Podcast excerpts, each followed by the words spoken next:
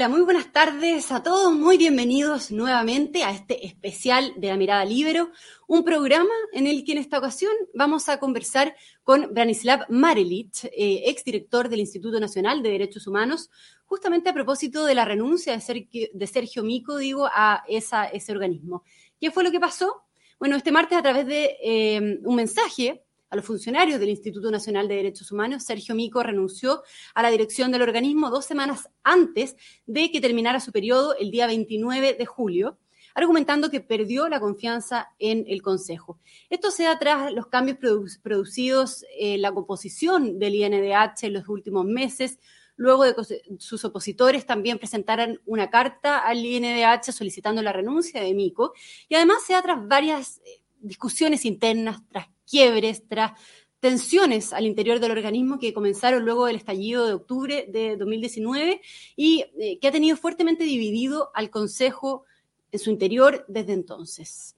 Antes de partir con esta conversación, quiero, como siempre, agradecer a la Red Libero por ser parte de, de, este programa, por acompañarnos y, bueno, contarles a todos los auditores que este programa es posible gracias justamente al apoyo de la Red Libero. Así que si quieren conocer más detalles, más información sobre la red, lo pueden hacer en la descripción de este video. Y dicho eso, entonces, eh, vamos a saludar a Branislav Marelich, que ya está conectado y lo estamos viendo en cámara. Branislav, muchas gracias por conectarse esta tarde. ¿Cómo está? Muy bien, muchas gracias por la invitación, Magdalena. Saludo a todos los, los espectadores. Em, ¿Qué le pareció Branislav, ¿y cómo interpreta usted la forzada dimisión de Sergio Mico al INDH? Forzada dimisión, digo, porque, como yo explicaba recién, eh, se sabe que hay divisiones internas al interior del organismo, se sabe que esta renuncia se da luego de que integrantes del Consejo presentaran una carta solicitando la renuncia de Mico, ¿no? Sí, mira, independiente de Mico, o que sea o no sea Mico, eh, porque creo que el debate tiene que centrarse más bien en la institución y, y lamentablemente muchas veces eh, eh, existe una tendencia eh, de, alguna, de algunas personas involucradas en el conflicto de, de, hacer una división partidaria entre los que apoyan a Mico y los que no apoyan a Mico. Entonces yo quiero trascender de eso y decir que pedirle la, la, renuncia al director cuando le quedan dos semanas, 15 días, para terminar su periodo es una crisis institucional totalmente artificial y evitable. Y lo segundo que, que quiero decir es que, es que las divisiones internas, eh, o uno espera que dentro de un órgano colegiado existan diferentes eh, visiones y existe un debate y por supuesto existan todas las visiones contrapuestas que pueden existir. Pero cuando uno cruza ciertos límites, se daña la institución y ese, y ese límite fue cruzado totalmente cuando de entrada, eh, por razones eminentemente políticas, dañando la institución, se le dice, bueno, usted se tiene que ir.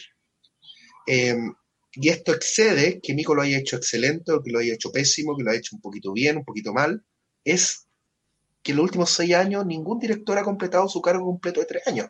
Y eso te dice que la crisis interna o que el debate interno eh, excede límites que dañan la institución. Y perdemos credibilidad. Eh, eso, es lo que es, eso es lo que interesante que hay que discutir, ¿sí? Se da, como dice usted, por razones eminentemente políticas, ¿no? Claro. Eh, se da por razón eminentemente política. Ahora, no quiero, no quiero tampoco ser ingenuo y decir de que las discusiones en el Consejo del Instituto o cualquier órgano colegiado no tienen que ser políticas. Tienen que ser políticas. Pero se espera que las decisiones sean motivadas además por fundamento y por razones. Y parece ser que pedirle la renuncia a Mico, y además también por lo que uno puede ver en redes sociales de otros consejeros, electos, nuevos, antiguos, y que se le pide la razón como casi como un imperativo ético de que hay que sacar a Mico porque sí, y hay que sacar a Mico porque no ha cumplido las expectativas. Entonces, también ahí, ahí genera otro problema, porque muchas de las decisiones que al instituto se le cuestionan y que Mico se le se encargan en Mico fueron decisiones tomadas por el consejo de 11 miembros. Entonces parece ser que todas las cosas malas o detestables o las impopulares son culpa de Mico y todas las cosas buenas son, son del consejo. Entonces se le está haciendo pagar a Mico y puede ser a cualquier otro director cosas que en realidad son razonablemente adoptadas por el consejo. Entonces se quiere sacar a Mico o a cualquier otro director, mejor dicho, eh, se quiere sacar al director porque eh, no se cumplen las expectativas de grupos de interés. Y esas expectativas de grupo de interés, desde mi punto de vista, no tienen muchas veces fundamento. Entonces, una decisión política, que además es una política totalmente transitoria, mayoría relativa, que no va a perdurar en el tiempo, porque no tiene argumento las críticas por, las cosas que, ha hecho o no ha hecho el instituto, y lo que queda al final es casi como un, juego de tronos, que eh, entre tanto y tanto vamos despellejando al director o directora porque no nos agrada y vamos inventando cosas y vamos sacándolo. Entonces eso lo que hace es que el instituto pierde la credibilidad.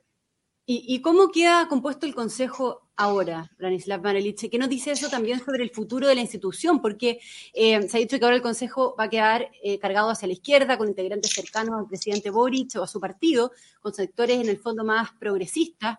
Y de hecho acá eh, Verónica Munita de la Red Libero pregunta justamente eso, ¿cómo está conformado el directorio? ¿Cómo queda conformado el directorio del INDH? ¿Realmente representa lo que es nuestro país o solo sensibilidades de izquierda? Pregunta, dice, porque sabemos que a Sergio Mico le hicieron muy difícil su paso por el organismo porque lo consideraban de derecha, entre comillas, ¿no? Claro, mira, eh, es increíble, qué bueno que podemos conversar eso, porque creo que, eh, que el eje izquierda y derecha en el Consejo del Instituto eh, no, no, no, no es válido esa, esa, esa, esa situación. Creo que caracterizar a Mico derecha, eh, por supuesto, es una... O sea, en primero daría lo mismo, eh, pero lo hecho Mico creo que ha demostrado que no es de derecha, pero, pero el, asunto, el asunto que ocurre es que no debería importarnos la cercanía y no debería importarnos en un órgano técnico eh, la afiliación política de su integrante si es que van a tomar decisiones fundadas, si van a tomar decisiones que sean razonables y sean defendibles públicamente. Eh, entonces, claro, en los hechos, eh, el Consejo actual va a quedar con personas con sensibilidades más vinculadas al oficialismo. Ni siquiera podría decir la izquierda, porque hay mucha gente de izquierda que no es sensible al oficialismo en este momento. Pero eso no nos debería... Al presidente Boris, digamos, su partido. Esto no debería importarnos si el órgano fuera técnico y no debería importarnos si los miembros del Consejo tomaran decisión basada en evidencia. El problema es que la primera decisión que se adopta por la mayoría es sacar a Mico sin razones. Entonces eso ya nos pone un problema. Em, entonces, claro, e, e, es muy complicado. Y solamente quiero dejar acá un punto. El rol del instituto eh, desde mi punto de vista, no debería reflejar, no debería ser un reflejo como el Congreso, de toda la, necesariamente de todas las sensibilidades. Lo que se espera del instituto es que genere diversas opiniones, pero sean esencialmente un órgano técnico, casi como el Poder Judicial. O sea, esa es la lógica.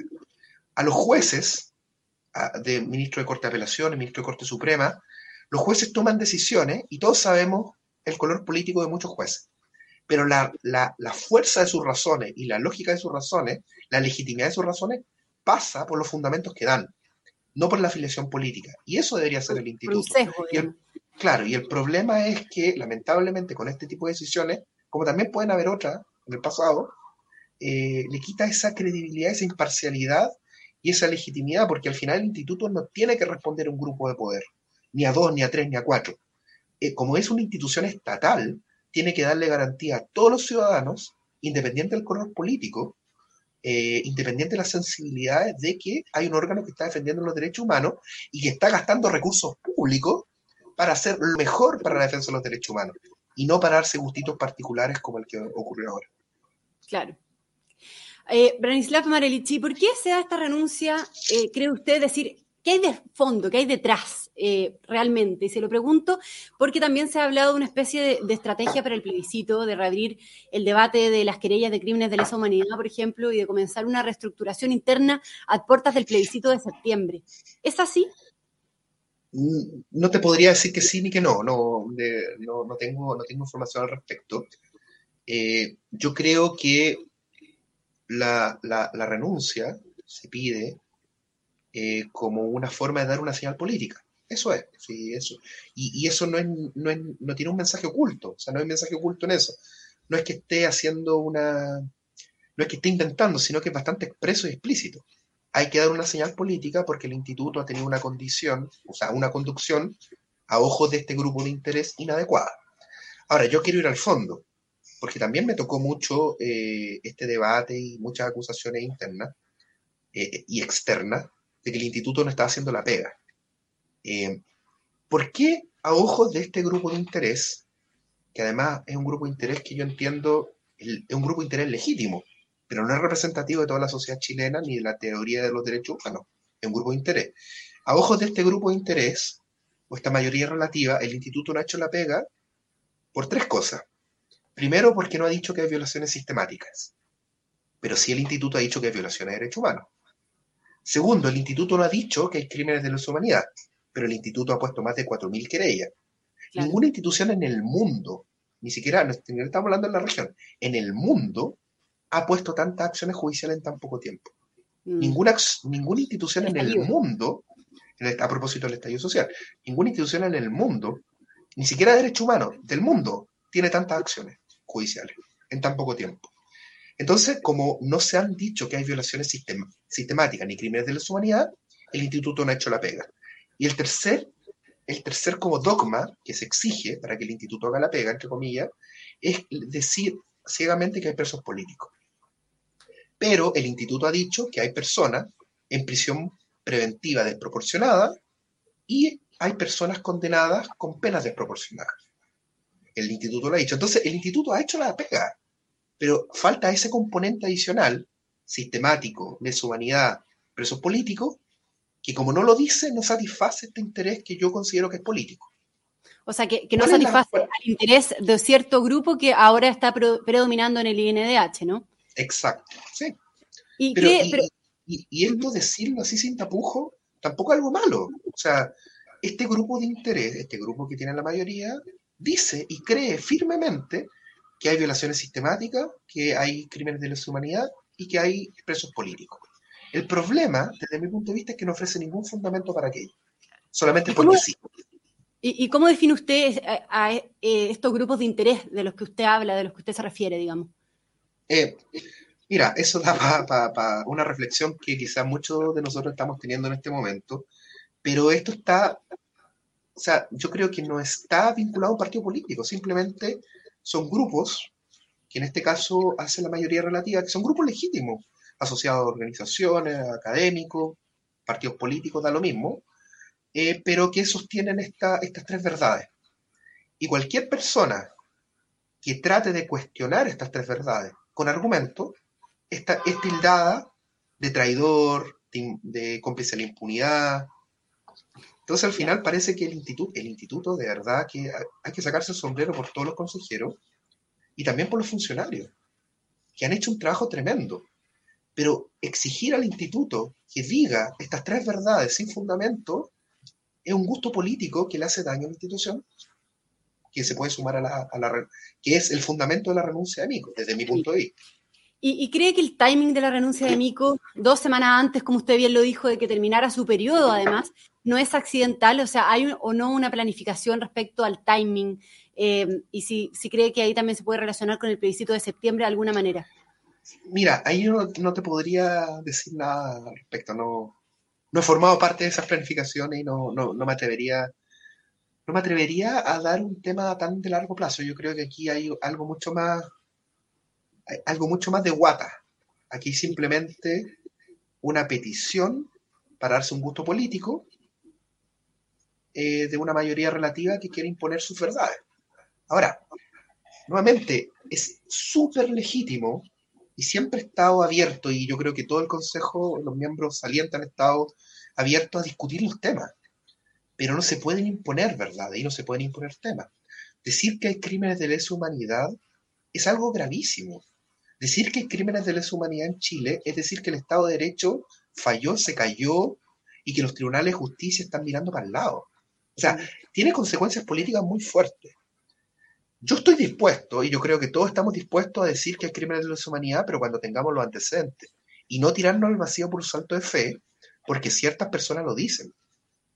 Eh, no. O sea, uno tiene que tener los fundamentos. Y de acuerdo a los fundamentos existentes, desde mi punto de vista, no existen antecedentes de crímenes de humanidad. Y eso genera un caos, eso genera rechazo. Porque si una persona dice que no hay crímenes de la humanidad, es cómplice de la impunidad. Lamentablemente, este contexto de polarización, donde uno o dice todo o no dice nada y no puede estar en opciones más razonables entre medio, es un síntoma de lo que estamos viviendo en Chile hace mucho tiempo y se cristalizó en el estallido social. Mm. Branislav, em, y sobre eh, los sucesores en el cargo de Mico. Se habla, por ejemplo, de Jerko Lubetich, ¿no? que es cercano justamente al presidente Boric, militante eh, de Convergencia Social. ¿Qué le parece su nombre como carta o quién cree que va a terminar presidiendo la institución o que posiblemente pueda terminar presidiendo la institución? Mira, yo no, ahí, ahí yo no me atrevería ni siquiera a, decir un nombre y esto es una decisión eh, para ser coherente conmigo mismo. Yo, mi, interés, mi interés de poder comentar y hablar y, reflexionar es fortalecer la institución, no, no defender a Mico. Entonces, en, en, aras de defender la institución, yo espero que la persona que sea electa tenga la sensatez y tenga el compromiso de generar una institución que le dé garantía y confiabilidad a todos los chilenos. ¿Cree que eso es eh, posible? ¿Con, con, los nombres que hay hoy día y cómo quedó compuesto el Consejo? Yo, yo espero que sí. Y dentro de los nombres, o sea, tampoco, tampoco hay que ser... Eh, tampoco hay que ser ingenuo. Eh, el próximo director del instituto va a salir dentro de los seis consejeros que constituyen hoy la mayoría. Y de entre ellos está Jerko Ljubicic y otros consejeros, no me atrevo a, decir quién va a ser el director. Creo que si existe un compromiso de ese director de dialogar con todos los sectores del Consejo y las sensibilidades, pero sobre todo hacer que el instituto sea eh, una institución respetada y legítima, le deseo la mejor de la suerte. Ok. Me gustaría ir a otro tema, que son, son los problemas respecto al nombramiento del consejero del INDH, Fernando Pairicán, el historiador eh, mapuche designado por el presidente, por el Ejecutivo, pero que ha tenido problemas administrativos por su lugar de residencia, en este caso la región metropolitana, porque hay otro miembro del Consejo que también está en la región metropolitana. ¿Cómo se soluciona esta cuestión, cree usted, eh, porque Fernando Pairicán está, está, a la espera, ¿no? ¿Y qué cree que va a suceder acá, eh, finalmente? Sí, mira, es lamentable lo que ocurrió y lo que, lo que se conoció en la prensa también al respecto. Es lamentable desde dos puntos de vista. Primero, es lamentable por Fernando Pairicán, que, que en lo personal eh, le tengo un gran respeto y creo que es y puede ser un gran aporte en el debate de derechos humanos del instituto, tanto por su formación, porque Lamentablemente los derechos humanos están muy capturados por los abogados. Es necesario, por supuesto, si estamos hablando de derechos humanos, que tengamos, que tengamos una discusión desde el punto de vista jurídico, pero también es interesante tener otras disciplinas, en este caso desde la historia, y sobre todo también por su, por su pertenencia al pueblo mapuche. Entonces es lamentable lo, lo que, es, lo, lo, que ha pasado, eh, y desde otro punto de vista es lamentable para la institución también, porque eh, el encargado del nombramiento, que en este caso el presidente de la República, o sus asesores no leyeron la norma, le genera también una falta de, seriedad al, nombramiento de la institución. Eh, ¿Cuál es la solución? Creo que no tiene solución, porque la norma expresa. Dice que los consejeros de la presidencia de la República, que son dos, tienen que ser de diferentes regiones. Y ya hay un consejero que está en ejercicio, que termina en tres años más, que es de la región metropolitana, y Fernando Pairicán es de la región metropolitana, no, no hay forma de hacerlo. No. O sea, ¿cree que, va, a va, a tener que, eh, entre comillas, no, o sea, de acuerdo a la, a, la, a, la, a la, norma estricta y de acuerdo a lo que se ha conocido, eh, la presidencia de la República tiene que retirar el nombre y nombrar a otra persona. Lamentablemente. ¿Y este fue un error de, de parte del gobierno entonces? Por supuesto, sí. Ellos, ellos tienen que nombrar a, al, al, nuevo representante. La, y la, el miembro del consejo que iba saliendo vivía, eh, trabajaba y residía en Valdivia. Entonces, eh, es bastante claro de que existían antecedentes de que tenían que ser de regiones diferentes.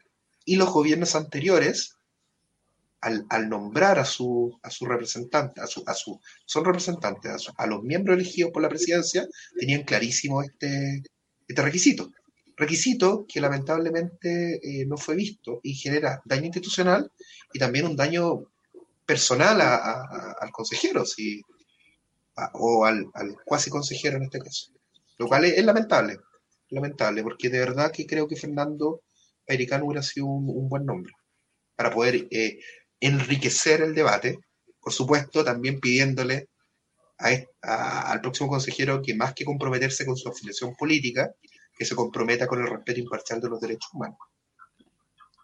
Branislav, por último, quiero preguntarle su opinión respecto al proyecto de nueva, de nueva constitución donde el INDH desaparece como tal, ¿no? Y se transforma en la Defensoría del Pueblo, que va a sustituir eh, las funciones que tenía el INDH, ¿no? ¿Qué, le parece este cambio? Mira, creo que eh, es necesario em, evolucionar desde el instituto creo que es evolucionario que el instituto cambie. Pero creo que fue una oportunidad desaprovechada eh, de muchos puntos de vista, que se podría eh, tratar de enmendar en la ley. Primero, eh, no sé por qué se instaló esta idea en la convención, en la convención constitucional de que necesitábamos una defensoría del pueblo porque no había defensoría del pueblo, cuando el Instituto Nacional de Derechos Humanos es la defensoría del pueblo, con otro nombre la definición de una Defensoría del Pueblo no es porque se llame Defensoría del Pueblo, sino por las funciones que desempeña. Y una de las funciones esenciales de una Defensoría del Pueblo es atender quejas de la ciudadanía, cosa que el instituto hace. Es más, desde el año 2018, el Instituto Nacional de Derechos Humanos, como existe ahora, forma parte de la Federación Iberoamericana del Ombudsman, que es una federación de defensorías del pueblo de América y de Iberoamérica, o sea, y de, Portugal, España y Andorra, que se denominan defensorías del pueblo. O sea, los pares del, de Iberoamérica reconocen que el instituto es la defensoría del pueblo. Entonces se partió de la lógica de que el instituto eh, no era suficiente porque, no, porque necesitamos una defensoría del pueblo. Bueno, sorpresa, el instituto tiene todas las atribuciones de la defensoría del pueblo. Entonces, más que una evolución del instituto, lo que ocurrió en la Convención eh, Constitucional es más bien la constitucionalización del instituto. Eh, el proyecto de ley, o sea, el proyecto de, articulado de la Convención Constitucional no, no, genera innovaciones mayores, no, no, le da atribuciones que el instituto no tenga. Las tiene todas. Lo que pasa es que ahora está la Constitución. Ahora, ¿dónde está la oportunidad desaprovechada? Que eh, que desde mi punto de vista habría que pensar cuál es el órgano directivo. Y, muy sorpresivamente, pero muy sorpresivamente, la Convención Constitucional generó que la Defensoría del Pueblo es un órgano unipersonal.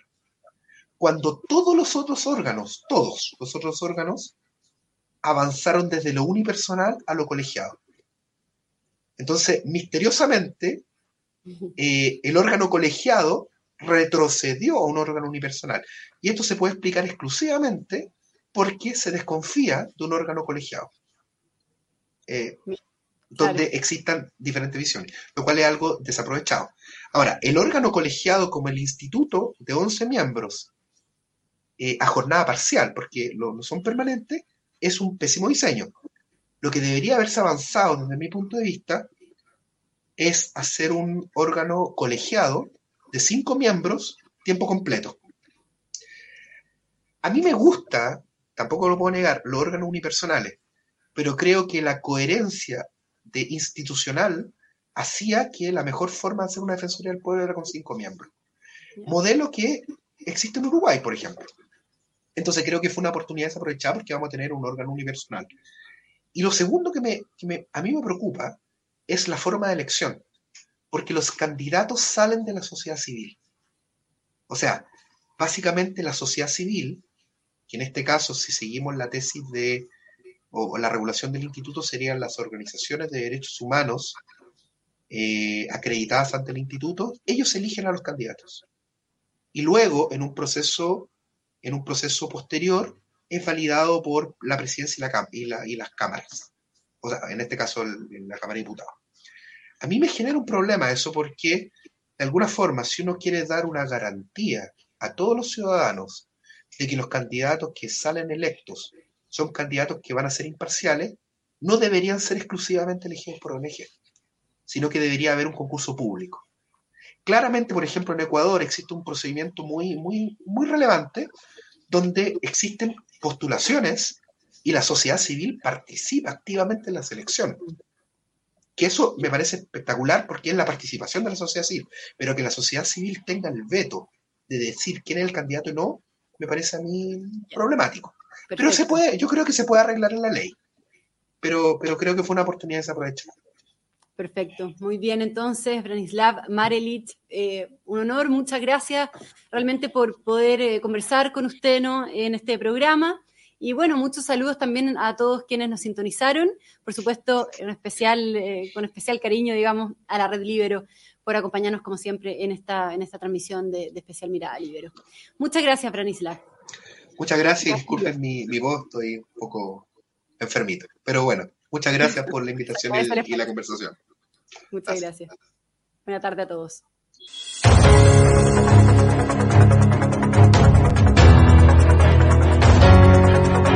Haz que estos contenidos lleguen más lejos haciéndote miembro de la red Libero.